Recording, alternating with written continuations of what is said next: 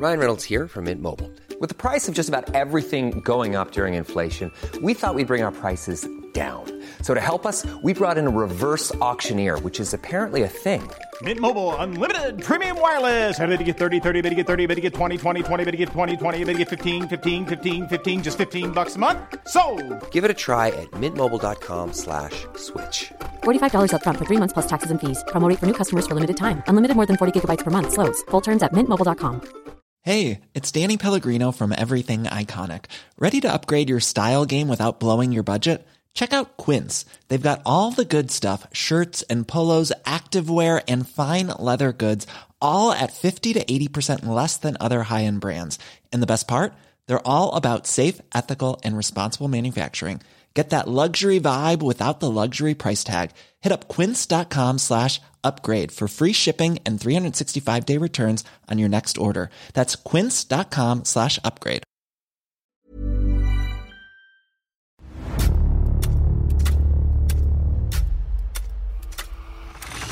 La nota roja en la prensa.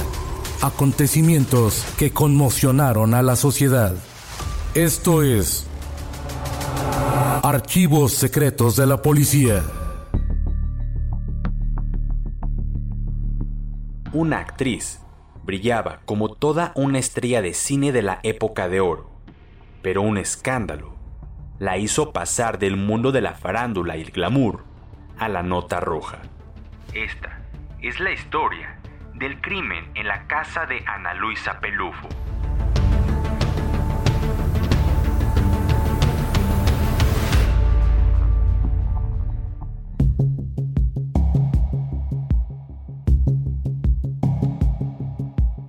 ¡Extra! ¡Extra! Todo un velo de misterio cubrió el deceso del periodista y exnovillero Rafael Romero Sánchez. Perdió la vida en el interior de la residencia de la actriz Ana Luisa Pelufo en Cuernavaca. Este hecho tuvo lugar el domingo 27 de junio de 1965. La versión oficial que brindó la policía de aquella ciudad planteó como el motivo del fallecimiento del reportero la posibilidad de que se hubiera cometido un crimen. Jorge Herrera, enviado especial de El periódico que dice lo que otros callan, redactó que el periodista fue asesinado en la residencia de la estrella de cine a consecuencia de severos golpes que habría recibido tanto en la cabeza como en el estómago. Así lo estableció en su nota con base en lo que informaron los médicos legistas al concluir la necropsia de ley. Sin embargo, Jorge Luis Navarro, gerente del periódico donde trabajaba Rafael Romero Sánchez, afirmó que éste habría muerto a consecuencia de un trágico accidente, pero que de ninguna manera hubiera ocurrido lo que afirmaban los médicos legistas sobre los golpes. El servicio secreto del entonces Distrito Federal solicitó oficialmente la colaboración de la Policía Judicial del Distrito a efecto de realizar varias aprehensiones para esclarecer los hechos. Rafael estaba casado con Gloria Ávila, hija del extinto general Maximino Ávila Camacho. Estaban separados desde hacía varios meses, según informó la policía. El periodista, cuyo verdadero nombre era Arturo Cal Sánchez, contaba con 29 años al morir. Inició su carrera a la edad de 18 años después de haber probado suerte como novillero. Era hijo de don Eduardo Cal Camiño y María Sánchez Mier de Cal. La prensa, al entrevistar a varios agentes secretos comisionados en la investigación, fue informada de las maniobras que se realizaron la misma noche del domingo para que la muerte de Romero Sánchez fuera clasificado como accidental.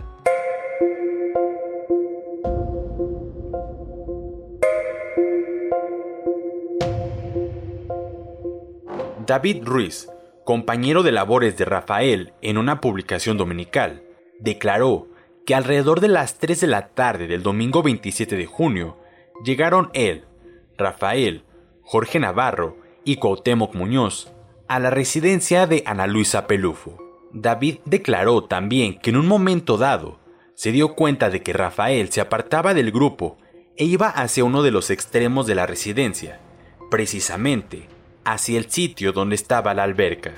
Nadie le dio importancia a tal suceso, pero dijo Cabañas que él vio cuando Romero Sánchez se arrojaba al agua. Después manifestó que en virtud de que no volvieron a ver a Rafael, empezaron a buscarlo, dirigiéndose hacia la alberca, sitio de donde lo rescataron, aplicándole respiración artificial y que para ello también llamaron al doctor Francisco Vázquez, que les indicó que deberían llevarlo a la Cruz Roja. En ese lapso de tiempo, de acuerdo con la declaración de Cabañas, se abría un abanico de incógnitas que en lugar de resolver el asunto, daba la pauta para reforzar la hipótesis del crimen. La policía local informó que quienes estaban en la residencia de Ana Luisa Pelufo trataron de ocultar los hechos y de evitar que se conociera la verdad.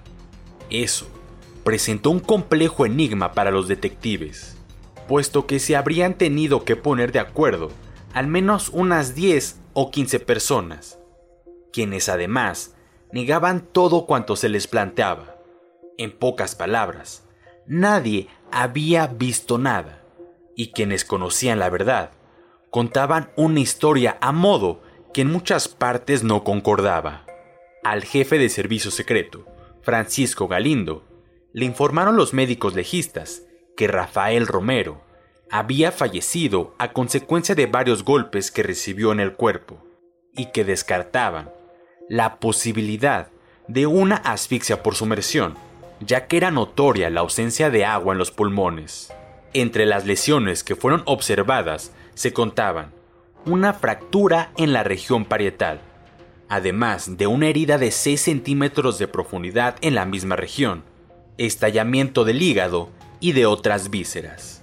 Esas lesiones, en concepto de los médicos legistas, fueron causadas con un objeto semejante a una varilla corrugada, o bien se las ocasionaron propinándole patadas. Conocido por la policía, el carácter un tanto irritable de Rafael, sobre todo cuando se había tomado unas copas, los investigadores pensaban que posiblemente tuvo un altercado con uno o varios de los asistentes a la reunión. El periodista pudo haberse enfrentado a uno o más de aquellos invitados. Luego se habría suscitado un pleito del cual habría perdido el combate, y al quedar inconsciente, o tal vez muerto, lo arrojaron a la alberca con la idea de que pareciera que se hubiese ahogado de manera accidental.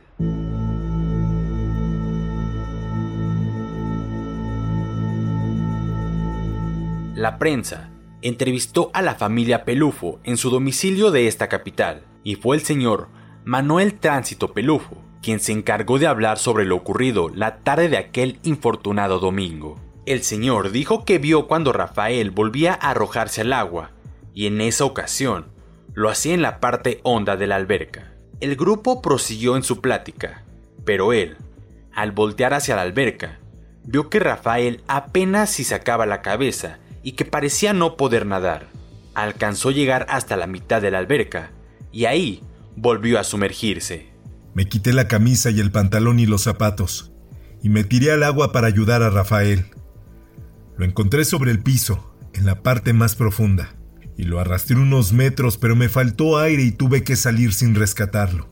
Cuando salí a la superficie grité para que otros me ayudaran. Fue entonces cuando el señor Jorge Luis Navarro se quitó su saco y se tiró al agua, y que finalmente logró sacar a Rafael. Mientras esto ocurría, Ana Luisa llamaba desesperada a los bomberos y a la Cruz Roja. Para esto ya había intervenido un doctor particular y le aplicaron una inyección. Finalmente, fue trasladado a la Cruz Roja. Navarro acompañó a los ambulantes y regresó a la residencia hasta las 22 horas, indicando que Rafael había fallecido. Dijo que le habían comunicado que murió a consecuencia de una congestión alcohólica. El señor Pelufo afirmó que no hubo ninguna riña en la residencia y que Rafael seguramente sufrió un accidente al estar nadando, por el estado en que se encontraba. Por su parte, Navarro aseguró que un médico legista le explicó que cuando un individuo se lanza al agua, además de conmocionarse, se golpea. El agua no se le va a los pulmones, sino al estómago. De ahí que se afirmó que Rafael no falleció de asfixia por sumersión, basados los médicos en el hecho de no haber encontrado agua en los pulmones del periodista. El único problema que presentaba aquella hipótesis era que para ser cierta, debió haber entrado al agua conmocionado, dado que de otro modo resultaría inconcebible pensar que se hubiera golpeado de manera tan severa en una alberca como para quedar inconsciente, desmayarse y morir.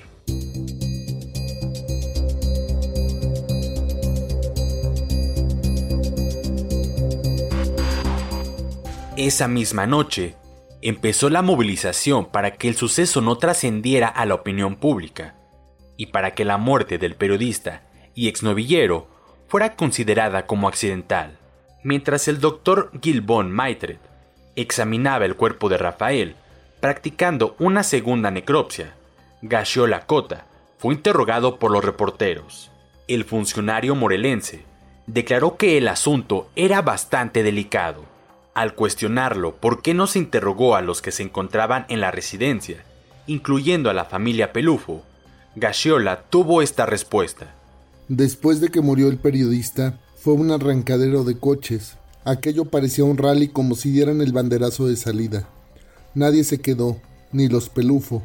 En el jardín había muchas mesas, sillas, botellas y vasos. La mayor parte de las sillas y mesas estaban derribadas y en completo desorden. Muchos vasos estaban rotos y había botellas regadas por todo el jardín. El llamado a la Cruz Roja fue aproximadamente a las nueve de la noche. Poco antes se solicitó el servicio de los bomberos. Los hechos habían ocurrido a las 19.30 horas. Tardaron mucho tiempo en hacer esos llamados.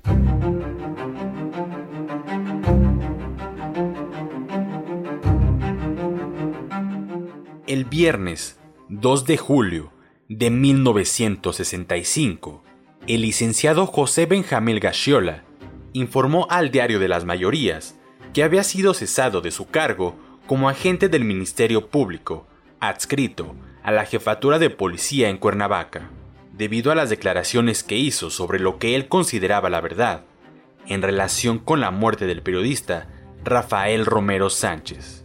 Gashiola dijo a los reporteros que sostenía que lo ocurrido el domingo 27 de junio de ese año, en la residencia de Ana Luisa Pelufo, no se trataba de un accidente, sino de un crimen. Con esto, el caso tomó un sesgo especial. También en Cuernavaca, se supo que el doctor Ignacio Ortiz, jefe de los servicios médicos legales, recibiría el cese fulminante porque dictaminó que Rafael fue asesinado a golpes y no ahogado. Ana Luisa Pelufo y su familia reiteraban el 2 de julio en la Procuraduría de Justicia que la muerte del periodista fue producto de un accidente. Durante una hora, la artista dio explicaciones sobre lo sucedido y reiteró que lamentaba mucho la muerte de Rafael, a quien era la segunda ocasión que veía en toda la vida. A pesar de todas las investigaciones y declaraciones sobre lo ocurrido en 1965, el misterio se apoderó de la verdad en este trágico caso.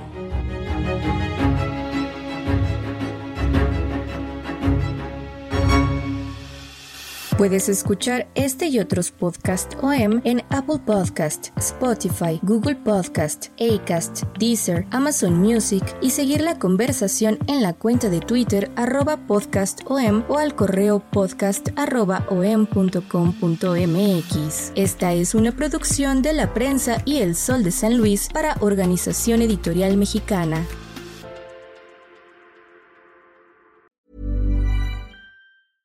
Small details are big surfaces. Tight corners are odd shapes.